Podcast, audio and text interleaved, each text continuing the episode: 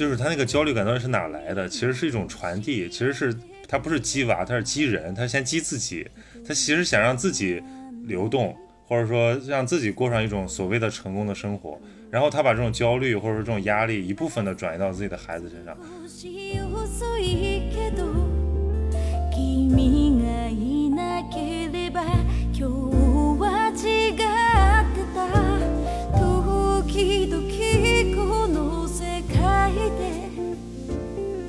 其实生命是一个已经写就的故事，你你只是要去把这个故事演完，然后你这一生就结束了。然后其实你所有的，就你要演这个故事要用的所有的东西，都刻在你的身体的密码里边。你就是一路要把你这个密码打开，找到它，然后拿带着你这些密码，去把你这个故事演演好演完。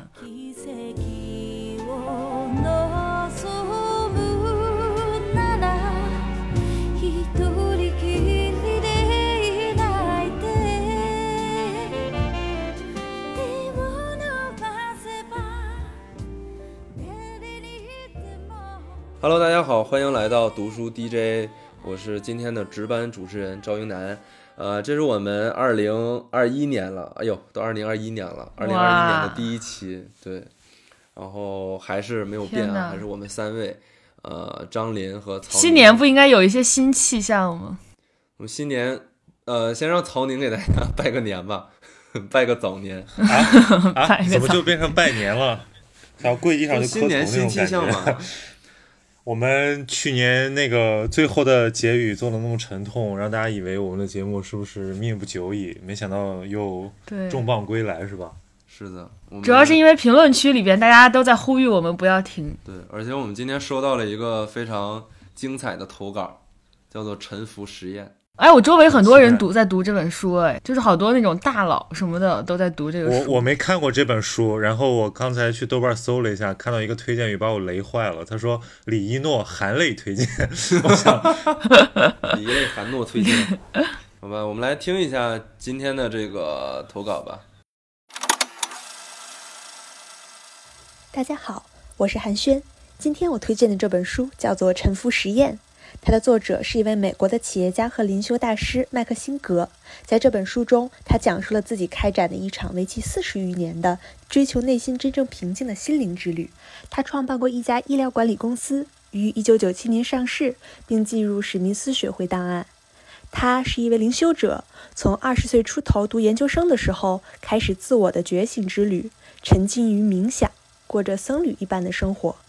他自己修建了灵修建筑，被称为宇宙神庙，至今依然是著名的灵修圣地。不仅如此，辛格还是一位畅销书作家。他所著的《不羁的灵魂》曾获得《纽约时报》畅销书榜第一名。本书中，辛格认为，个人的偏爱好恶是不会指导一个人的生活方向的。现实追求人生的自由和平静的路径，就是放弃自我的偏好和喜恶，臣服于生活本身。因此，他也开展了一场为期几十年的实验，并把它命名为“沉浮实验”。本书最打动我的一段话是这样说的：“生活很少以我们期望的形式展开，生命的范围是宇宙，我们并不能控制生命中发生的事情，这是一个不言自明的事实。宇宙已经存在了一百三十八亿年。”这个进程决定了生命的河流，并非在你我出生时才开始，也不会在我们死去时就结束。任何时刻在我们面前展现的，都是真正非凡的东西，是那些已经相互作用几十亿年的力量达成的结果。这段话将生命与无垠的宇宙关联，在宇宙几十亿年的生命河流中，一个人的个人意志显得微乎其微，匆匆流逝，激不起一点水花。比如疫情之下，出国旅行的计划全泡汤了；比如这项工作凭什么分给我做？再比如喜欢的人为什么不说他也喜欢我？当我们带着偏好、执念与生活碰撞时，处境总是有一点艰难，因为我们满心沮丧，却依然不能出国玩；愤愤不平，却逃不过那些分外的杂事；一次次试探揣测，却仍是求而不得。放下偏好。承认自己无法完全掌控自己的生活，臣服于源于宇宙的生命力量，这种姿态确实不够酷，甚至有一点逃避的软弱。但如果我注定无法改变事实的走向，通过臣服，让生活的不顺意从自己的眼前流淌而过，不评判，不抗争，不执着，我便更接近内心深处最原本、更渴望的一种平静的生活。当然，作者所说的沉浮，不等同于过一种没有意志的生活，不是无能为力，而是能够让我们放下自我，看到有几十亿年宇宙力量所创造的真实的生活，从而思考。当我的行为不再和个人好恶所左右，我将做出怎样的行动？正如向彪教授在《把自己当作方法》一书中的观点：当我们将自己的生活经验问题化，将自己作为工具，一个体验者，去探寻生活如何从过去走到今天，未来会如何？我又可以在其中起到怎样的作用？走出校园一年的我，对这个问题也还没有明确的答案，但我一直很关心。如何让每个孩子、年轻人得到适合自己发展的好的教育？作为一个在东北出生、在应试教育模式下成长起来的九五后，我在北京、香港完成大学阶段的学习，毕业后来到深圳工作。虽然只有短短一年的工作经验，但也看到信息时代下乱花渐欲迷人眼的物质和精神消费方式，惊叹于生活中屏幕里每一个个体。由于原生环境、认知水平的不同，在人生际遇和发展可能性上，竟可以有如此大的差异。令人振奋的是，教育创新领域的探索也从未停止。盖茨基金会中国区首席代表、伊土教育的创始人李一诺，也是本书简体中文版翻译的发起和组织者。他为了解决自家三个孩子上学的难题，公立教育大多把孩子当成了学习机器。而国际学校又把孩子培养成了外国人。他在2016年成立了伊土学校，培养内心充盈的孩子。而在课堂之外，科幻界雨果奖的获得者郝景芳创办了同行学院，通过线上的通识教育和贴近大自然的营地教育，补充传统公立教育体系的不足。他们坚信，好的教育可以被创造。所以，即使创业过程中有许多艰难和不确定，也愿意以一己之力为更多人实现共同的教育理想。以上就是我的分享。如果大家感兴趣，可以读一读《沉浮实验》这本书，以及了解更多关于两位女性教育创新者的故事。没有想到最后的落点。对，转的很硬。我刚才仔细探寻了一下他的这个转变的拐点在什么地方，发现在这儿。走出校园一年的我，对这个问题也还没有明确的答案，但我一直很关心如何让每个孩子得到适合发自己发展的好教育。我觉得他这个这个投稿的逻辑应该是，就是前面讲这个沉浮实验嘛，而且他说沉浮实验不是说让你就是向生活低头逃避，而是有一个。自己与世界和解的方式之类的，然后他就开始讲说反思自己嘛，就觉得可能是就是传统的教育体系把大家都培养成了考试机器，或者是千篇一律的，所以他就开始聊教育。我觉得他这这是他的逻辑。嗯，虽然我觉得他这个名字有点迷惑性啊，因因为一看 看上去像一个讲 SM 的书吗？没有没有哦啊！你居然这么想，张丽，你的脑子里都是什么东西？没有，我看到实验，我以为是个那个社科类的书。OK，对，然后我一想沉浮，我就会想到什么斯坦福实验，我就以为是个这种心理学的那种讲社科的。然后其实大概看了一下这个介绍，其实是在讲一个个人经历，而且他讲的这个东西哪一点最打动我，就是在二十几岁就想隐居，就想追求内心的平静。我已经在过去无数的什么播客、什么那个这不就是你吗？视频里面说过，对对对。我我也追求那些，所以曹宁有成为一个灵修者的潜质。然后我发现这个人已经这个在在做了，而且做的这么好，而且还写成了书。我我已经下单了，我马上就要买来看一看，明天就到。那你什么时候建造一个自己的宇宙神庙呀？我们去参观一下。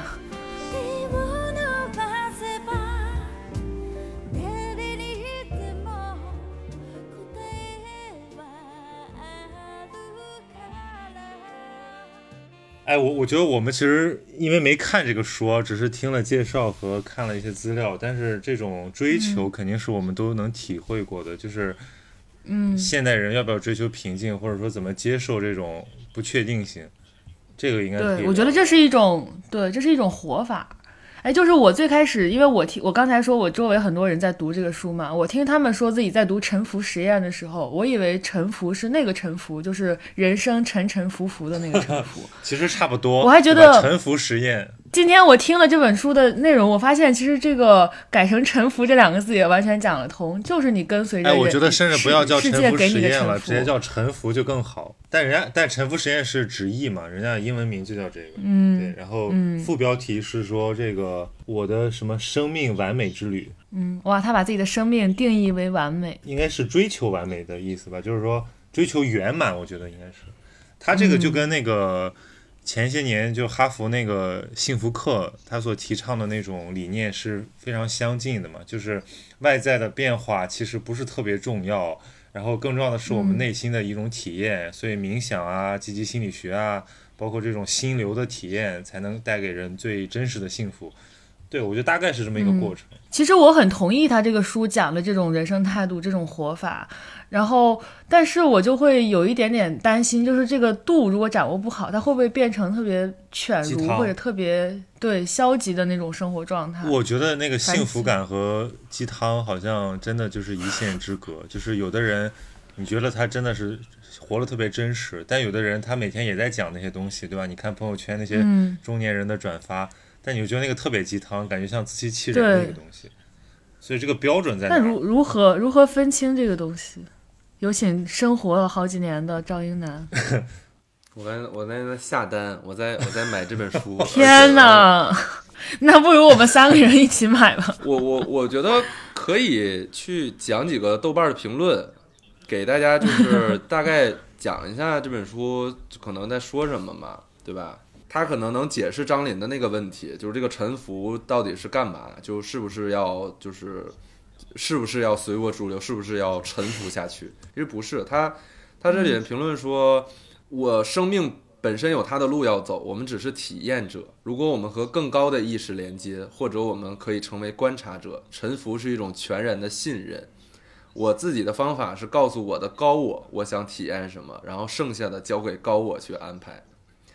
然后还有一条是，作者讲的沉浮其实是专注，排除一切杂念，只专注于需要做的事情，不让情绪控制自己。沉浮二字字面上让人感感到懦弱和消极，可其实是一个非常有力的词。我们和作者一样，惯常的想让事情按照自己的想法呈现，而他多年来一直在努力摆脱的，就是内在那个始终坚持事情都要按照自己想要想要的模样呈现的软弱之人。沉浮并不能让他清晰地看到前方的道路。事实上，他对要去哪里仍然一无所知。但沉浮让他在未知面前足够勇敢，能跟随看不到的路径进入未知。这样的沉浮需要他付出所有的力量。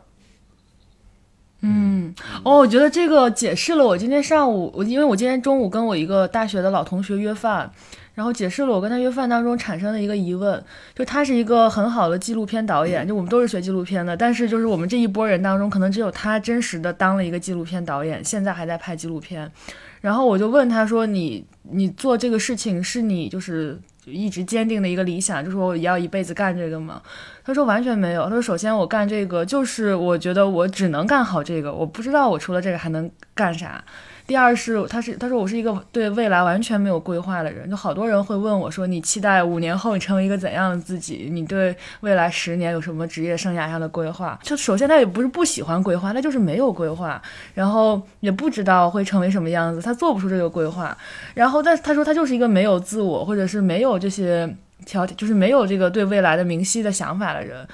他就觉得这样很不好，但我就有一种感觉，我觉得他跟我认识的那些真的说是没有自我，完全是不知道自己在干嘛的人是不一样的。就是他其实是。听你这个描述，我觉得他很幸福哎，就是这种跟着感觉走。其实对他不就是在臣服吗？他就是有一个高我告诉他，你现在做了这件事情，你就 all in，你就用全身心去专注的做它，然后也不要去想说什么五年十年的事情，你就把你能做的事情做好，就就 OK 了。哎，我今天就有一个体验，就是我今天早早起来，来到一个咖啡馆，然后八点半往那儿一坐，就开始干活，然后各种还账，各种就是又编又写，然后包括整这些播客什么的。忙着忙着就发现已经三点半了。然后我想，那既然已经忘了吃饭，那就接着干吧。然后就一一口气干到了五点半，然后回天哪，家。曹宁在给我们递小话吗？就是为了做播客，废寝忘食。没有，我我我就我今天回来的路上，我就突然在想一个事儿，我就在想，哇，以前这个那种很烦躁或者说很抑郁、很很不舒服或者没有存在感的那些感觉，在今天全没有了。今天就是完全投入到一扫而空工作里，对，而而因为因为我就是全身心的放在工作上，然后我剩下的那个时间我就心安理得的休息。然后在这个过程中，我突然觉得一一种巨大的治愈，我就觉得好像我这一天不不需要做一些什么特别了不起的事儿，我才能感受到幸福。一般都是那种，要不然就嗨了，对吧？或者说就是嗯你完全在旅行，或者说经历一个那种高光时刻，好像这种平平淡淡的、完全归于生活的这种幸福感。很少体验，我觉得这是不是一个一个误区啊？就是好像我们总是在规划一个幸福，而如果你把生把心全部交给生活，可能那种感觉幸福感就来了。我觉得你刚才说这些的时候，我都能感受到你的幸福感。我今天很开心，对，所以我觉得，他讲臣服有一个点很重要，我们不要有太多的念头，就是好像有一种呃意识流式的这种呃生活的态度。嗯比如说我心里有一丝不悦，我就我就盯住这个情绪，然后我就陪伴他，然后直到他慢慢的自我消解，而不是像很多嗯这个当代人一样，对吧？他期待自己是一个积雪正能量，他。出现悲伤，或者说他出现不悦，他都想要去抵抗，结果他越抵抗，他越越抑郁，然后最后整个人就很扭曲。对，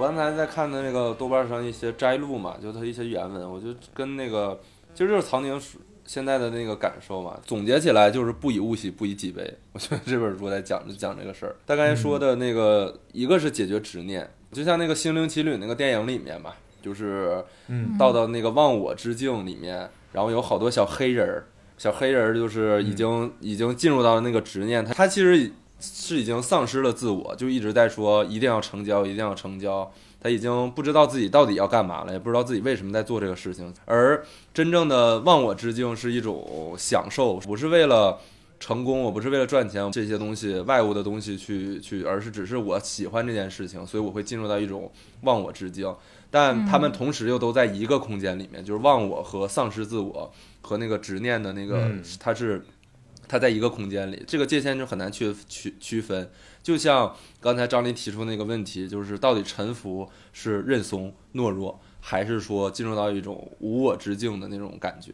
你看他原文，他这有有一段，就是个人意志与现实生活的斗争，最终总会消耗我们的生命。在这场战斗中，胜利时我们欢欣鼓舞，失败时我们垂头丧气。多数人只会在得偿所愿的时候开心，因此我们总是不断试图掌控一切。问题是，非得这样做吗？然后他举了一个例子，可能他这个时候在写论文吧，然后他就写不出来，然后他就说，一天晚上我找了几个本子和几支笔，冥想冥想之后，我点燃煤油灯，端坐在露营车里的折叠桌前，我开始对自己说，我一点都不在乎分数，因为我可能都不会完成学位。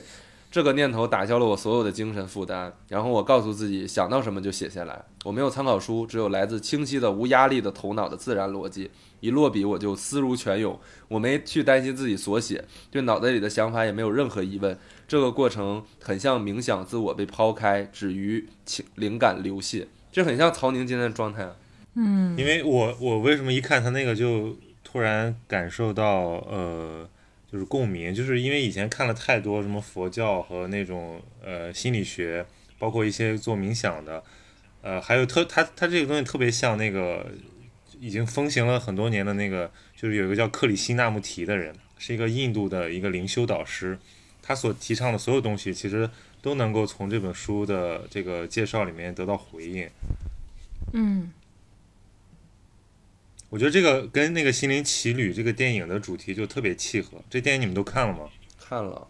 我还没看，但叶楠看了，他好像对这个电影评价不甚高。不是不甚高，是很好的一个电影，但是嗯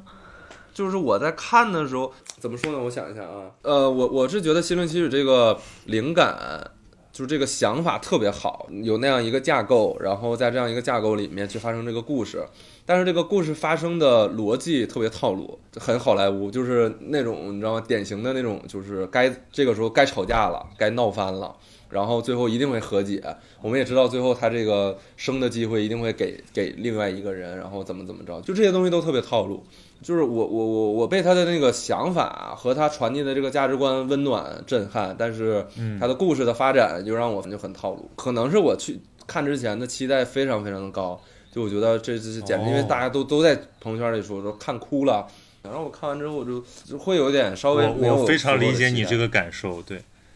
你这样一说，我突然觉得他这个故事确实是很老套。但是我就跟你相反嘛，我是圣诞节那天，他就是那天上映的，然后我那天真的就没什么事儿，然后我就哎，要不我去看个电影吧，然后我就找，我说发现那个院线就除了什么那个呃五点几分的郭敬明导演作品，还有那个 六点几分的那个彭昱畅卖肉作品之外，还有这么一部。那个豆瓣评分高达九点三的动画片，但我一看九点三应该可以看一看，我就现买一张票，是第三排的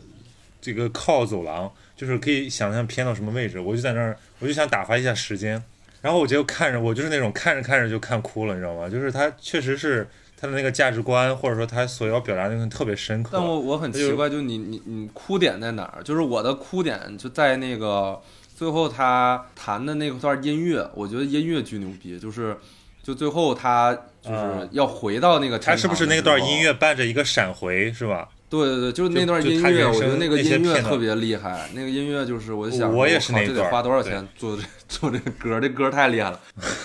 那你是你是纯被这个音乐击中，我是觉得他那个音乐跟那个画面或者他那个立意配合起来让我很感动。就是给张琳解释一下，那段呢就大概是说，就是这个人他其实已经成功了，就他他是先死不小心死了一回，然后他说我不能死，我必须要成功，我再我再死，我才甘心。于是呢，他就拼了命去把自己的生命找回来，然后呃，他很幸运，他就是按照他理想的那个状态成功了一次。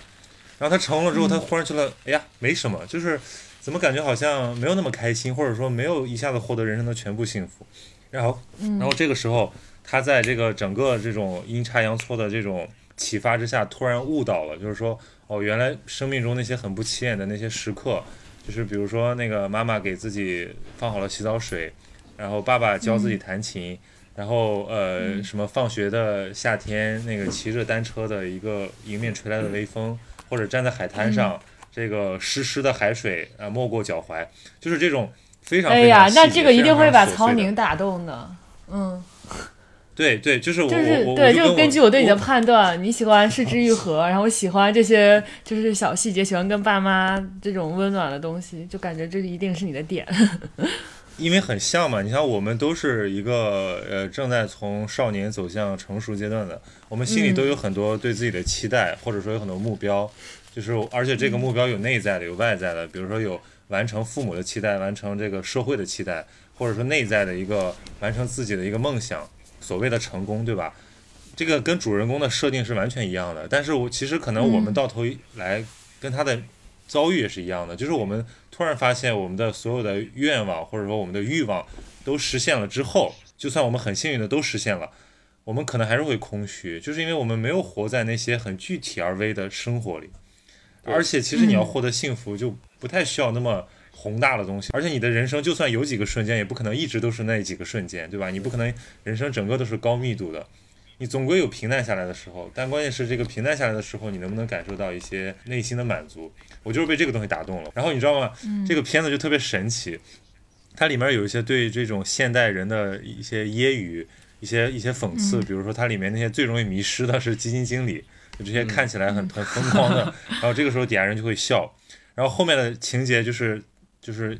网上有人评论嘛，说这个就是二零二零年打给给呃就是给那个打工人的一剂强强强心剂。然后就有的人在哭，然后一会儿有人笑，一会儿有人哭，然后坐在那个影院里面，我就觉得哇，这个电影真的是把那个观众的一些情绪全部调动起来了，而且都是成年人拿捏的死死的。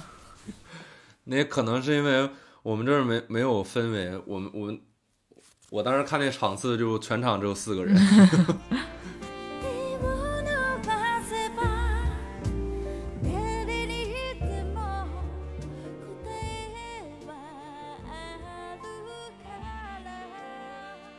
然后我接着曹宁的那个讲，继续给张琳普及这个这个电影到底在讲什么。嗯他其实在探讨的一个问题就是生命的 sparkle。对，什么什么 call spark 就是什么 call？生命的火花。啊啊，就是说你有一个什么东西，你的生命才完整。对我们可能一直以为就是我们要获得成功，或者是像那个呃，像那个那个那个男主角一样，他可能比如说要跟一个就是一个很有名的呃艺术家一起合作，然后之后他的人生会他身价会提高啊，或者怎么着，他可能以为自己追求的是这个，但实际上。呃，真正使他有这个 sparkle 的，可能是对他音，他对音乐的热爱，他对音乐的那个那个天赋和真实的那个灵感的那种那种迸发。然后对于另外一个一直找不到 sparkle 的，就那个二十二号，对于他来说，就是因为他一直拿那个一片落叶嘛，那个落叶做做做做意象，就是就可能就像《沉浮实验》这本书里面讲的，就那是真正。非凡的东西，就是一直存在在宇宙中，在你出生之前和在你死之后都一直会存在的永恒的东西，这些东西才是真的真实的东西。而你追求的那个什么基金经理在追求的数字的上涨，你追求的一个绝佳的可以让你一夜暴富的机会、一夜成名的机会，这些东西它都是执念，都是虚妄虚妄。嗯对对对，就是他其实就讲的，就是这我觉得跟这沉浮实验很像。而且我刚才看那个、那个豆瓣儿一个用户他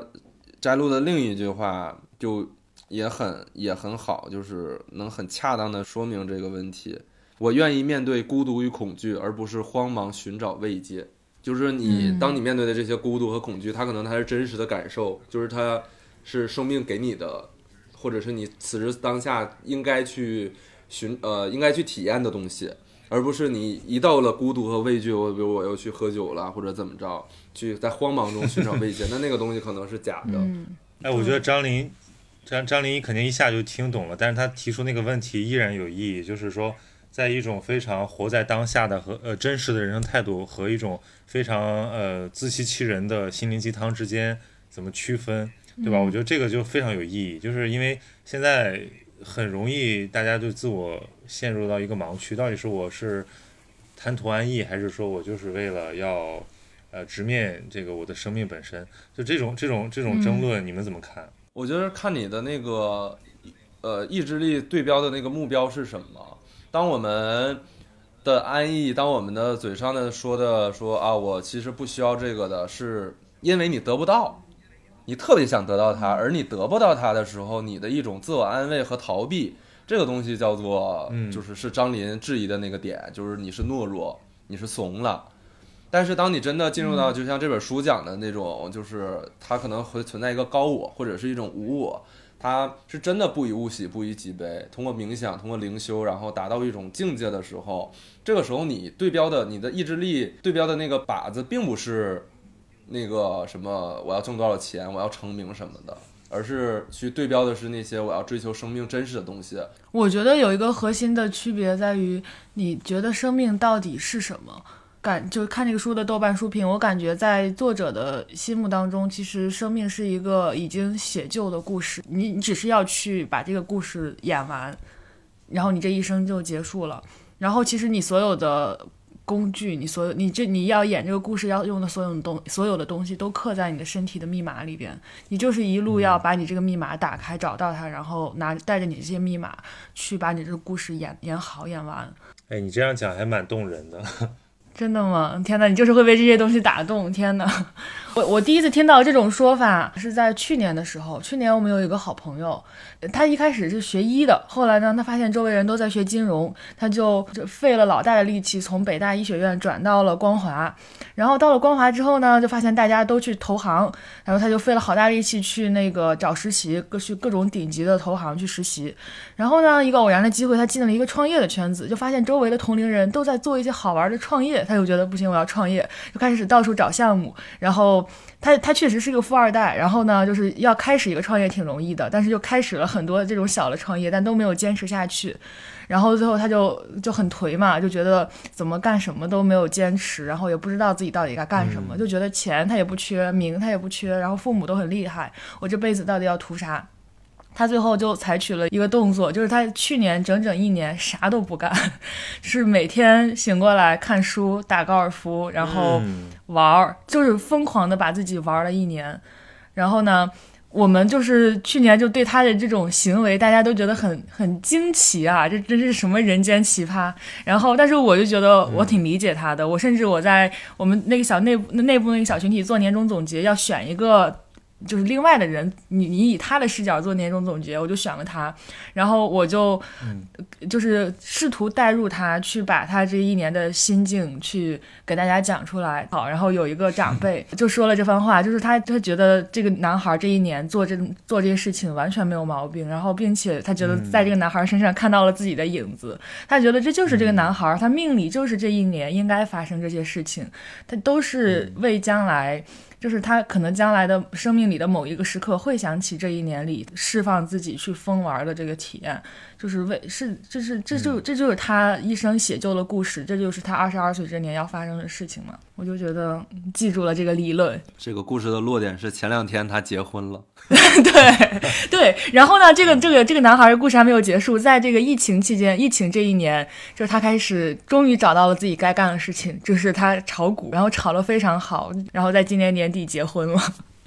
嗯在二零二零年年底结婚了。但是但是我觉得就是这是一个特别好的故事，但是如果给它缀上这么一个结尾，可能会对听众产生误导，就是说，对对对每一段 对每一段忠于内心的自我探寻，或者说这种自我放逐，都会有一个呃背后都有一个有钱的爸爸。happy ending，对，呃其实不一定，嗯对，因为还有很多那种追寻其实是最后可能很惨，两败俱伤。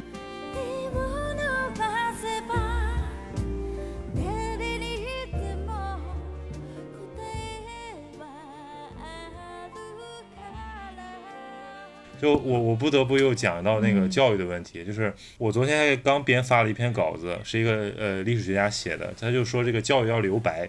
他就觉得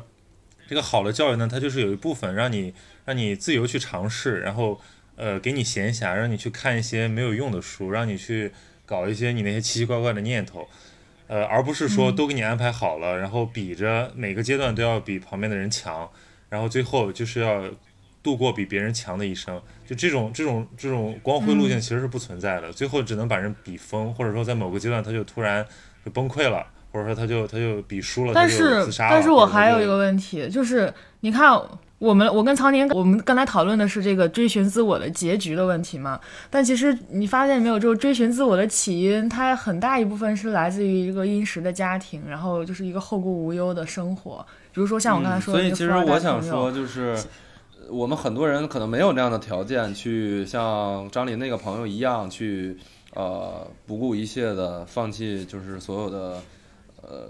就是。我可以不工作了，然后我天天我就是玩儿，我去找找自我。很多人是很难做到这样的，但是像曹宁刚才讲的，就其实我是我的我的身体可能在浮沉，但是我的心灵可以做这个沉浮。哇，他刚才说了一个金句，你的身体可能是你在上班儿，你在打工，你是打工人。但是嗯之所以我们现在有嗯很多的播客，大家喜欢听读书这件事情，又这种慢的东西重新又受到大家的喜欢，就是呃越来越多人可能他即使身体还在打拼，还在浮沉，但是你的内心呃又重新又启动了。我觉得你说的是现在年轻人的一种应然的状态，但是你看他这个投稿的结尾，他其实说的是小孩的教育嘛，包括依土学校、通行学院，嗯，就是我觉得这些道理就说给我们这个年纪的年轻人听，其实我们都觉得是对的，是 OK 的，我们是要追寻心灵的自由的。但是等我们有了孩子，你是否还能够这样坚定的让你的孩子去追寻心灵的自由？就我们当然都想让他追寻心灵的自由，但是如果周围的人都把自己的孩子往什么学而思网校、往学而思送，往那些就是奥数培训机构送，那你怎么敢把你的孩子往依土学校和同行学院送呢？这个时候我要讲一个我的朋友的故事，就是我有个朋友也是刚做妈妈不久，然后他孩子现在也基本就是能就是一个学前班的这样一个年龄段，对吧？知道在北京，其实这个年龄段的孩子已经开始积了，而且他所处的也基本在一个北京中产的这样一个阶层里面，所以其实身边全是我们呃现在各种报道里面报道的鸡娃、牛娃什么的，就是各种。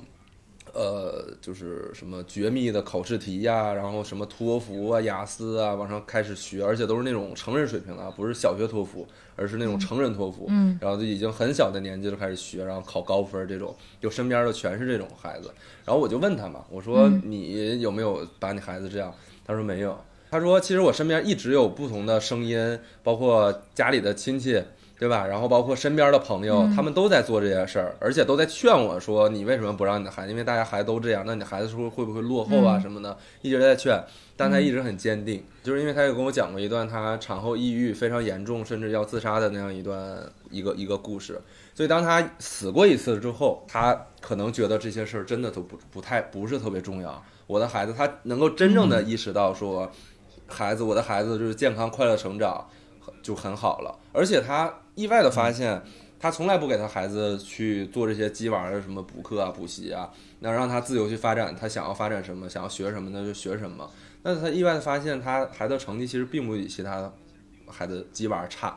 且还不错。嗯对，就是这是他目前的阶段这个阶段的发现啊。嗯所以我就有一个观点，我一直在思考，我还没有把它给写出来。就是我觉得吧，这个就是叫鼓吹造成的迷惑，就是现在这种教育的竞争，包括这种鸡娃，对吧？新命名的一个词，其实这种更多的只是一些极端现象，或者说它只是一种呃人的一部分的想法。就是我不管是你讲的，对吧？有些家长他其实是自己他很很通透，或者说他其实有一颗追求自由的心，他不去给孩子呃把孩子绑在自己的这种比较之上。但更多的我们要相信自己的孩子嘛，对吧？其实。呃，我们必不得不承认，我们现在的教育水平是高了，而且它有更多的选择。比如说，你看我们以前对吧，最多上个奥数班或者上个辅导班，或者学学那几样爱好，对吧？现在的孩子干什么的都有，对吧？出国的、研修的，然后各种 那个奇葩的爱好，包括这种强身健体的、开拓意志的、培养这种什么编程啊。这个这个动手能力的，我觉得这种这种多元一定是会呃促进这个人的智能的开发的，而且这个小孩他他也知道啊，就是谁都不喜欢那种同质化的竞争，谁都不喜欢让自己的生活变得单一，他们也会抵抗，就像我们当年也都学过那些我们不想学的东西，但我们也都抵抗过来了。就是我就觉得说，其实没有一切没有那么糟糕，只不过就是不要把那个东西变成唯一的道路，就是不要让很多那种。不坚定的家长、不坚定的孩子看到别人在这样做，他们就扑上去。所以那前两天那刘瑜刘刘瑜老师就说了几句真话嘛，我觉得他那个就是大白话，就是和他一样的那种阶层，对吧？受过教育，或者说呃，像像这种英楠刚才讲的这个事例一样，就是家长其实想的挺明白的那种家长的一个心里话，就是总结一下，就是说幸福的人生都在另辟蹊径，对吧？不幸的人生都在走别人的路。就是到最后，你只是在模仿别人，但你从来不问问我为什么要这样做。其实大家如果停下来问一问，都知道我我要现世的幸福，我要的是孩子的健康、心智的健全。其实我觉得这个还是一个很普遍的现象，而且随着这个教育水平的提升，这个一定是越来越普遍。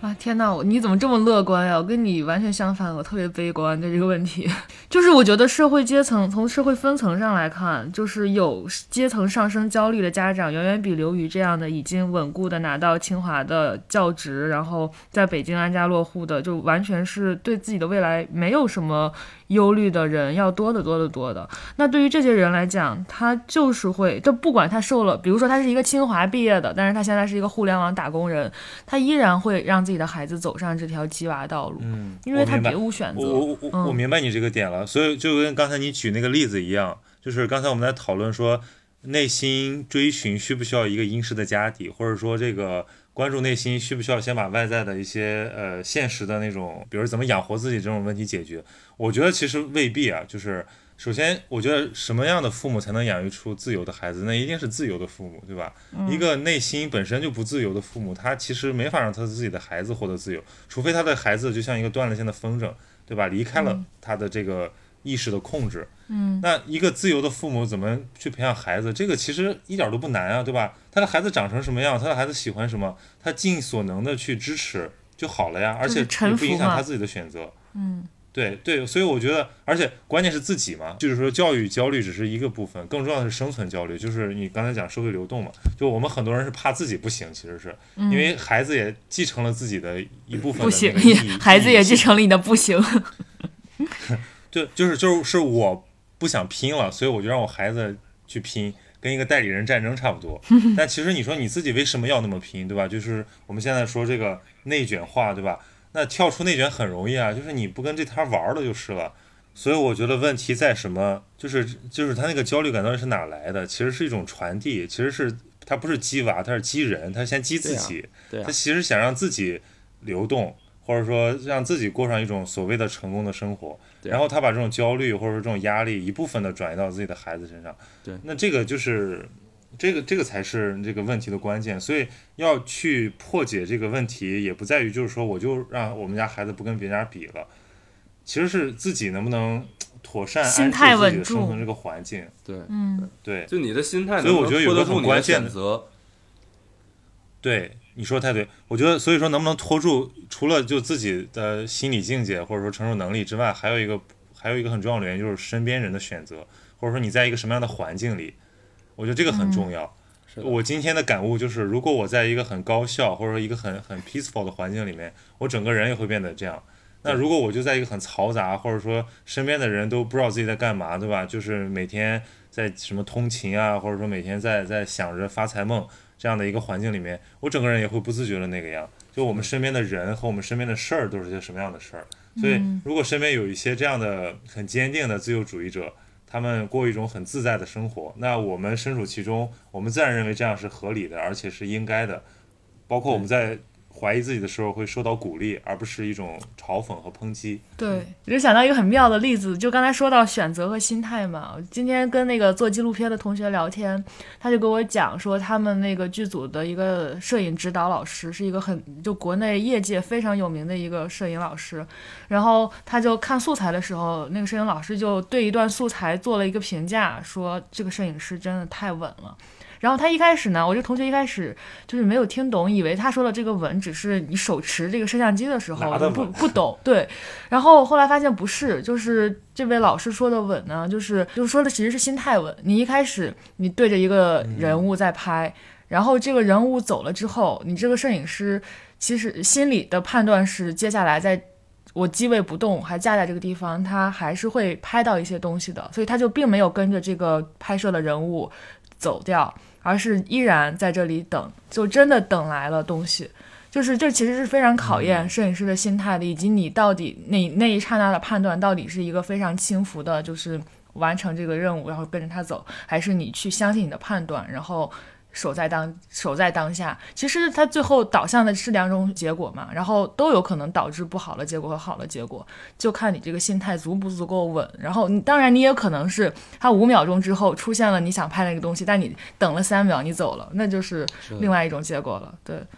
对，其实用这个比喻特别形象的能解释这种人生的态度。就我们那次对谈的时候，就是在那个见面会的时候，我说到我最近看的印象很深刻的一本书嘛，一个日本的纪录片导演写的，叫响田和宏。它里面讲到一个叫拍纪录片的人常有的叫脚本至上主义，就是说我有一个想象，对吧？我要去拍什么，我就按照这个东西来，就像你刚才讲的那样。但其实我们记录生活就是接受所有的偶然和不确定性嘛。就你能不能没有脚本，就是带着一个摄像机去观察生活，对吧？臣你就服于它把自己当成一个墙上的苍蝇一样，对吧？你就去沉浸在那个环境里面，和他一起沉浮。然后那样东西，你其实会得出一些完全超乎你原来脚本那个意想之外的一些惊喜。而这个就是我们生活的那些火花。所以我觉得这个特别有启发。嗯，好的，好的，那呃，就直接结尾吧。那就怎么着呢？那祝大家都能找到自己生命的火花吗？祝大家活在具体而微的幸福里。我我觉得就是对我现在马上要去开个会，然后我要做饭，我菜都已经切好了，然后我还要那个做个瑜伽，看个电影，然后我今天完满的一天就可以结束了。然后我觉得我再也不需要追求一些特别宏大的东西而为它焦虑，我就希望我我把每一天都过得跟今天差不多，我觉得我这一生就很开心了。嗯，嗯，那就祝曹曹宁和我们的听众都能活在这种具体而微的幸福。火花的 对具体而微的生活里面。好的，那这就是我们今天读书 DJ 的全部内容，谢谢大家的收听，我们下一期再见，拜拜拜拜。天黑了，你在哪里等我？在孤单的琴房，过大学的操场，在夜深，在黑暗中做梦。你抓一枚萤火，说想做太阳。在人海光着脚追风，在角落温柔舔舐伤口。你决定了前来见我，